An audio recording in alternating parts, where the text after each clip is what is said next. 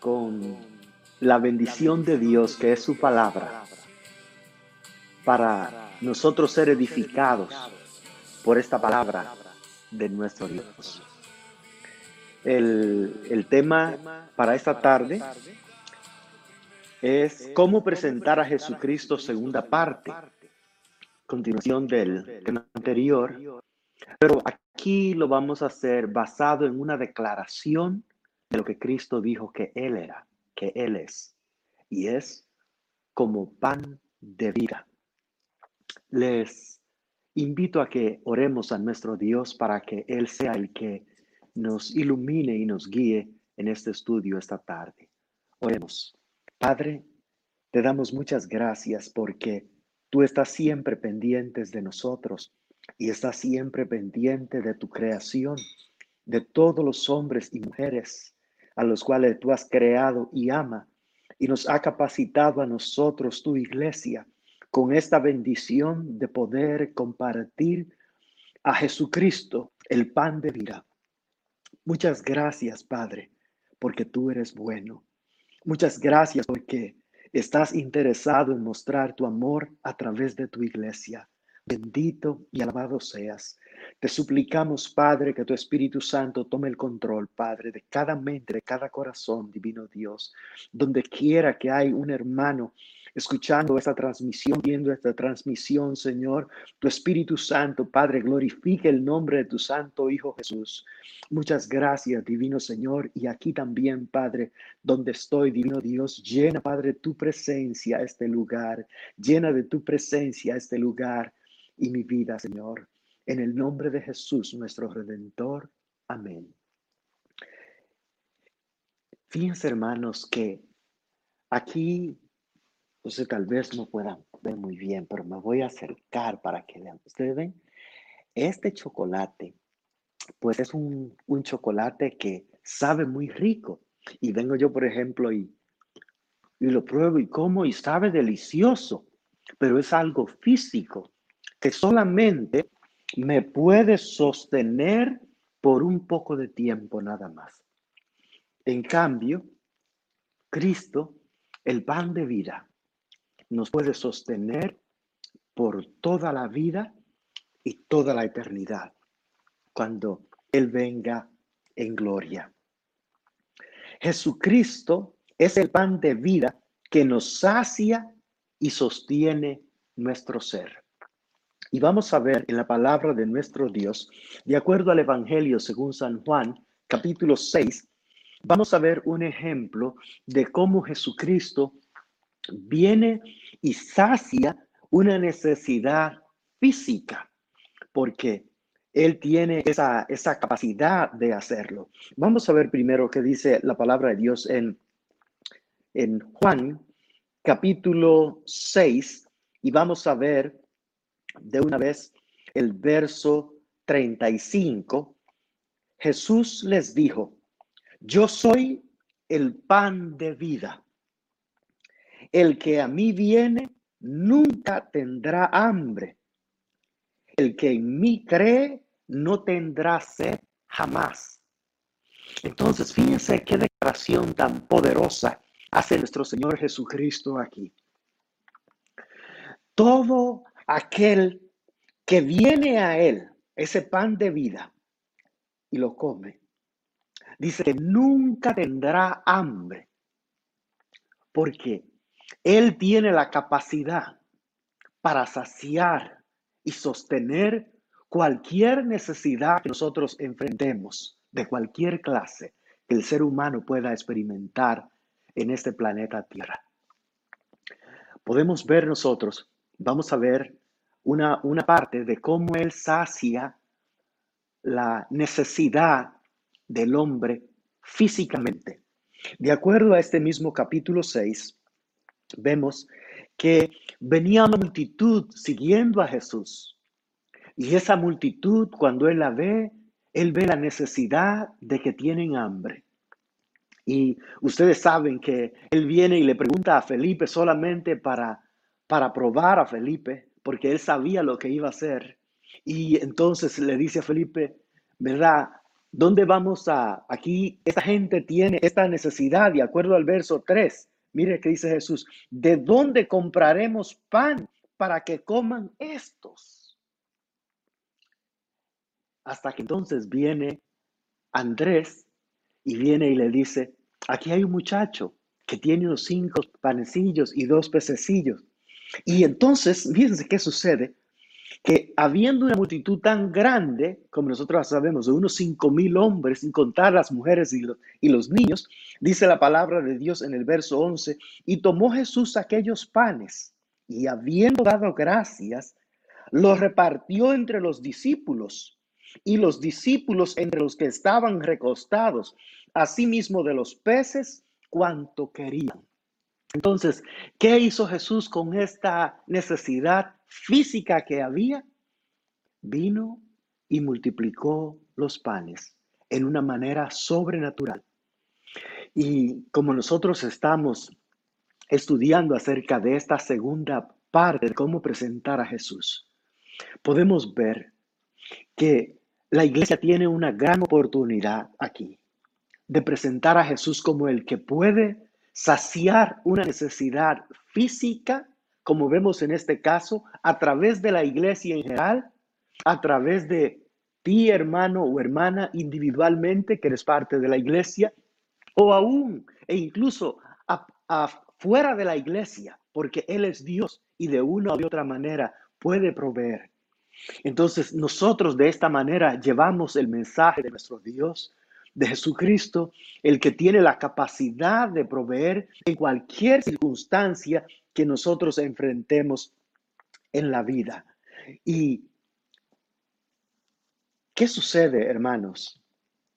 Que hay muchas personas que solamente ah, buscan a Jesús por sus necesidades físicas y si lo hacen, que busquen a Jesús por sus necesidades físicas, qué bueno.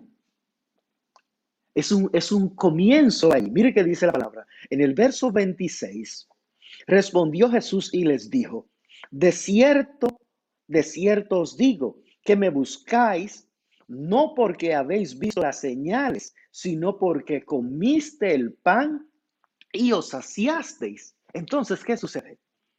Aquí, ese era la, como dicen, el entendimiento de ellos. Hasta ahí llegaba su entendimiento. Y hasta ahí llega el entendimiento de muchas personas que todavía no han tenido un encuentro con Cristo. Entonces, hay que tomar eso como algo positivo de que ya pueden confiar en Cristo, que es el que le va a proveer lo físico.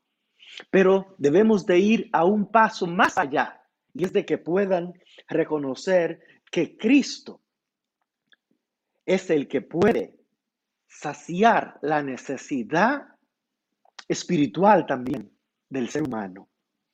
Entonces, ese es, ese Cristo maravilloso el que puede hacer esto. Y nosotros como iglesia tenemos la bendición de presentarlo al mundo. Entonces, hermanos, ah, En esta parte, vemos nosotros en la palabra, en el verso 27,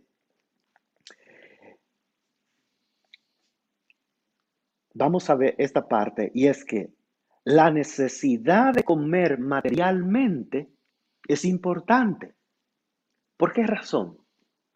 Si alguien no come materialmente, pues va a morir. Necesitamos comer.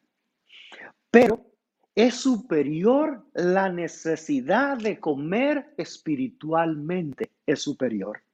Vamos a ver el verso 27 de aquí. Trabajad no por la comida que perece, sino por la comida que a vida eterna permanece, la cual el Hijo de Dios os dará, porque a éste señaló Dios el Padre. Entonces, ¿Qué sucede? Si ya la persona tiene ese entendimiento, ahora lo que sucede es que necesitan el otro entendimiento. y es de conocer a Jesús como el dador de vida espiritual, quien Él es realmente, alguien que sostiene. Y cómo, cómo Dios quiere que nosotros, dice al hombre, esfuérzate, trabaja por esto, porque ellos habían venido Jesús donde había repartido, convertido los, los, los panes, lo había multiplicado, Dice que entonces el siguiente día las personas andaban buscando a Jesús, no lo hallaron y cruzaron el otro lado del lago buscándolo a él porque querían que él les diera de comer otra vez. Pero Jesús le dice, no solamente se esfuercen por eso, no trabajen por esa comida, sino trabajen por la comida que a vida eterna permanece. Entonces, ¿qué hay aquí? Hay una bendición que a la persona venir y conocer a Jesucristo, y comer la palabra de nuestro Dios. ¿Qué produce eso en la persona? Produce una comida que a vida eterna permanece, los lleva más allá todavía. Y es lo que necesitamos, hermanos. Llevar a las personas que puedan ver que hay algo más allá después de esta vida algo espiritual. Y aún aquí mismo, en esta vida donde nosotros estamos, necesitamos comer espiritualmente. Y por eso Jesucristo les habla, les habló de esa comida a ellos. Y nosotros también le podemos hablar a las personas que no conocen a Jesús acerca de esta comida. Y solo Cristo está acreditado por Dios para saciarnos. Noten ustedes aquí, no hay ninguna otra fuente autorizada por nuestro Padre Dios en el cielo, que pueda saciarnos espiritualmente, sino solamente Cristo. Así lo declaró nuestro Señor Jesucristo, que Él está señalado, es decir, acreditado por nuestro Dios para poder saciar esa necesidad. Entonces, ¿qué nos enseña eso? ¿Verdad? Es un punto para poder referir a las personas a Jesucristo, porque andan buscando ser saciados en sus necesidades espirituales, la andan buscando, aunque ellos saben qué es lo que andan buscando, como andábamos nosotros, que andábamos buscando saciarnos, por ejemplo, en las novelas. Y entonces ahí estábamos viendo, hermanos, que solo chisme, eh, promoviendo la mentira, promoviendo el adulterio, en todo eso. Y nosotros horas y horas pasábamos ahí viendo las novelas antes. Llegamos de trabajar y a ver las novelas, porque mire cómo está. Y hoy sí que va bueno eso. ¿Y, qué? Y el diablo tenía entretenido ahí. Y eso llenando nuestra vida de toda esa basura que estaba ahí, tanta mentira que se promueve en eso. Y ahí donde nosotros nos estábamos haciendo. Y, otras personas vienen y creen en mi necesidad espiritual. No aguanto este problema en el vacío que tengo. Entonces viene y corre a las drogas, creyendo que ahí está la medicina espiritual donde él se puede sanar, donde ella se puede sanar. Pero es porque no sabe, no sabe y es nuestro deber como hijos de Dios de enseñarle a las personas a Jesucristo, que es el único que está autorizado por Dios para saciarnos espiritualmente y materialmente también en cualquier situación que nosotros tengamos. Entonces, muchas de las personas que andan buscando, hermanos, en medio de eso, y ustedes saben, otros en las canciones, nos buscábamos este, hallar como una satisfacción en eso. ¿Y qué son las canciones, por ejemplo, que muchas veces las personas cantaban en el mundo, donde la persona canta de lo que le está pasando, de lo que le está doliendo, que la persona no le hace caso, que no lo quiere? Y entonces, hermanos, como resultado estar, va de cantar eso y de repetir eso, entonces viene la persona y encuentra que en su vida está entrando una depresión bárbara que entra en su vida. ¿Por qué? Porque no es ese el lugar de saciar nuestra necesidad espiritual.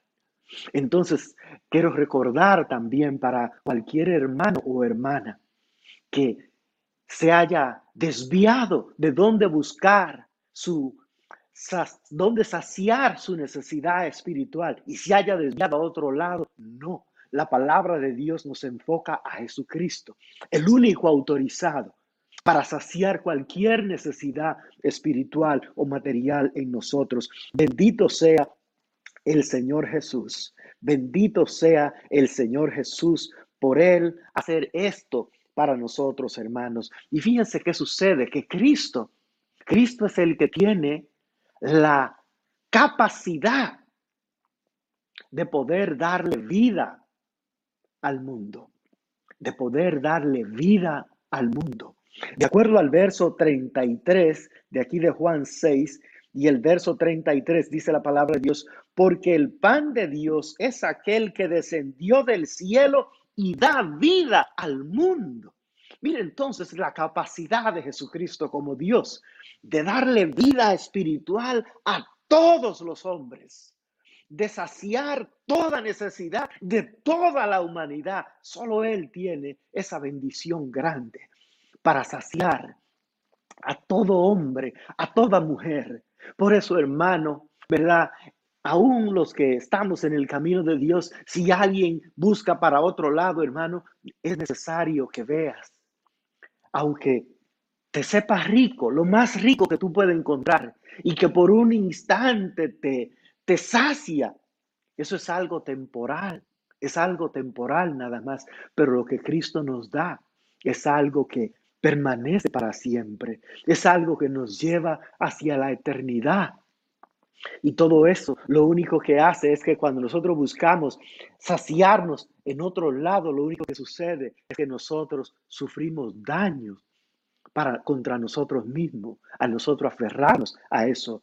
Miremos el, el verso 33 otra vez, porque el pan de Dios es aquel que descendió del cielo es Jesucristo el que descendió del cielo. Dice la palabra, y da vida al mundo, dijo Jesucristo. Y ahí está. Entonces la iglesia, hermanos, ¿para qué estamos llamados? Para llevar vida en el nombre de Jesús, a través de su palabra, a través de su glorioso mensaje. Y Él es esa persona especial de Dios que puede hacer esto. Y fíjense que hay dos resultados aquí. Por ejemplo, si nosotros solamente comemos algo físico, entonces habrá una, una muerte sin esperanza. Juan 6 y ahora el verso 49. Vuestros padres comieron el maná en el desierto y murieron. Entonces, aunque el maná caía del cielo y era una bendición de Dios, pero era algo físico, lo comieron todo el pueblo de Israel. ¿Y qué les pasó? Se murieron. Y así de igual manera, toda persona que come ah, físicamente, solamente buscando lo material en esta vida, se va a morir pero se va a morir sin esperanza. Ese es el punto. Se va a morir sin esperanza. En cambio, el propósito de que comamos de Cristo es que no muramos. Vamos a ver el verso 50. Dice, este es el pan que desciende del cielo, para que el que come, para que el de él come, no muera. Entonces, mire la bendición que hay ahí, que el que come a Cristo no muera espiritualmente. Y dice la palabra de Dios en el verso 51, yo soy el pan vivo que descendió del cielo. Jesucristo es una persona, es un pan vivo que da vida al hombre. Y dice, y si alguno comiere de este pan, vivirá para siempre. ¿Y qué es lo que Dios quiere para todo hombre? Para toda mujer. Que vivamos para siempre. Dios quiere darnos de lo que Él tiene. Jesucristo quiere darnos de lo que Él tiene. Esa vida eterna. Que nosotros vivamos para siempre, hermanos. Y entonces es una bendición cuando nosotros podemos venir y llevar este mensaje de esperanza para las personas que no conocen a Jesús. Y aún para nosotros los discípulos de Jesús, recordarnos nuevamente que solo Cristo es el lugar donde nosotros podemos saciarnos. Y si te estás saciando ahora, hermano, en un lugar equivocado, es solo algo temporal, pero algo que te, que te hace daño interiormente. Así es que tenemos que tener eso, eso en mente, que hay dos resultados diferentes de esta comida. La comida física, temporal, nos morimos, pero la comida este, espiritual, Cristo, ¿qué sucede? Que trae una vida eterna para nosotros. Vamos a morir, pero con una vida eterna. O mejor dicho, vamos a dormir, porque la palabra de Dios habla cuando habla acerca de nosotros, los hijos de Dios, no habla de que morimos, sino de que vamos a dormir.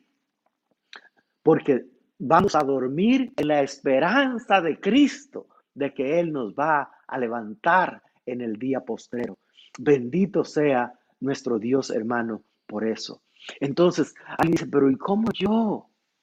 ¿Cómo yo me puedo comer a Cristo? Mira, Nosotros los creyentes comemos espiritualmente por nuestros oídos y por los ojos y aplicando fe. Mira qué sucede. Cuando alguien, por ejemplo, tiene un odio dentro de la persona que lo está consumiendo y la persona viene y escucha el mensaje de Dios, el mensaje de Jesús, que viene y le dice, ora por tus enemigos, perdónalos. Y nosotros venimos y recibimos eso y decimos, eso es para mí, eso es lo que yo necesito. Y lo abrazamos con fe. Hermanos, automáticamente eso de una vez nos los comimos y tiene un efecto. Y al comernos eso, de una vez tenemos paz en nosotros como seres humanos. Y de una vez hallamos esa bendición Ahora, ¿qué podemos hacer? Podemos orar por la persona porque seguimos la enseñanza de Jesús. Entonces la recibimos y nos las comimos y nos hizo bien. Hizo un efecto de una vez instantáneo en nuestras vidas.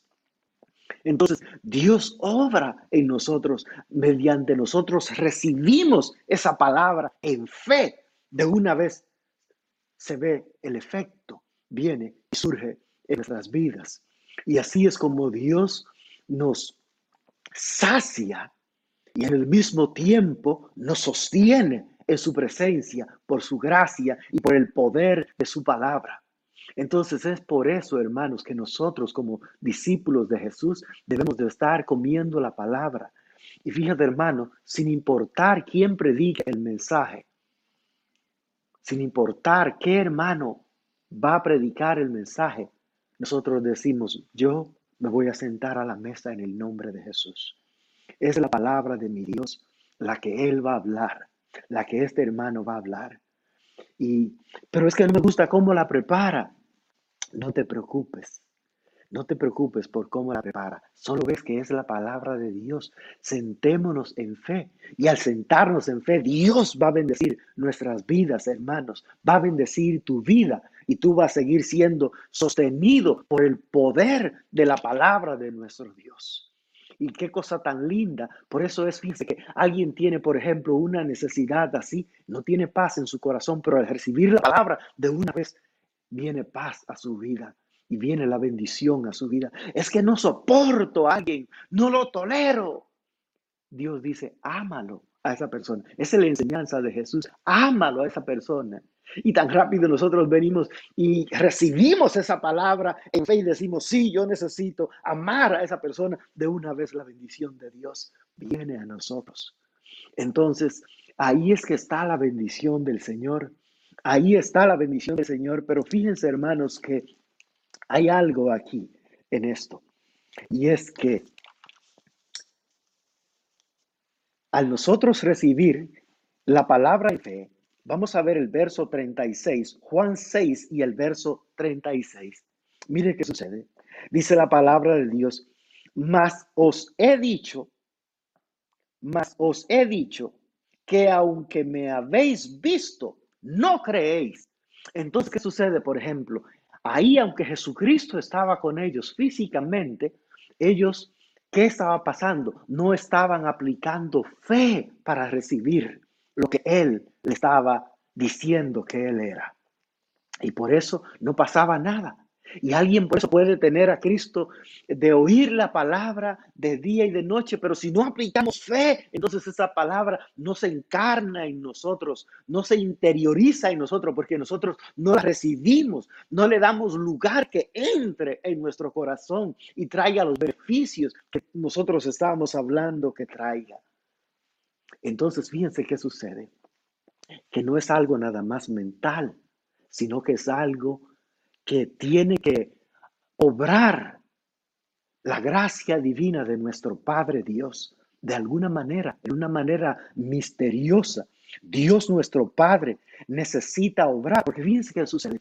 En el verso 34 le dijeron, cuando Jesús le dijo, porque el pan de vida, perdón, el verso 33, porque el pan de Dios es aquel que descendió del cielo y da vida al mundo. ¿Qué dijeron ellos?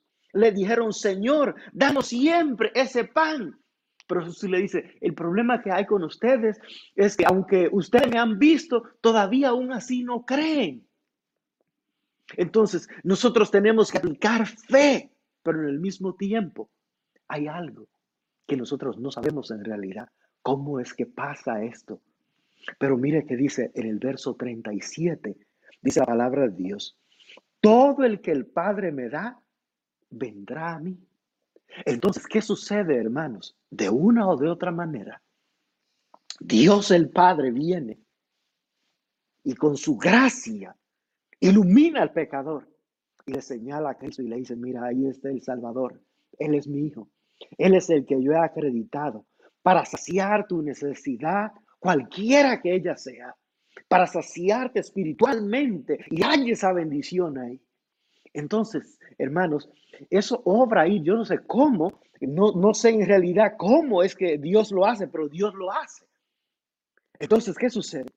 Cuando alguien viene con esa recomendación del Padre hacia Jesús, ¿qué dice entonces el verso aquí, hermanos? Dice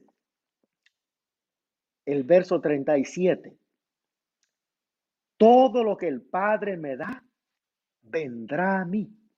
Y al que a mí viene, no le echo fuera. ¿Cómo lo puede rechazar Cristo si el Padre se lo está enviando?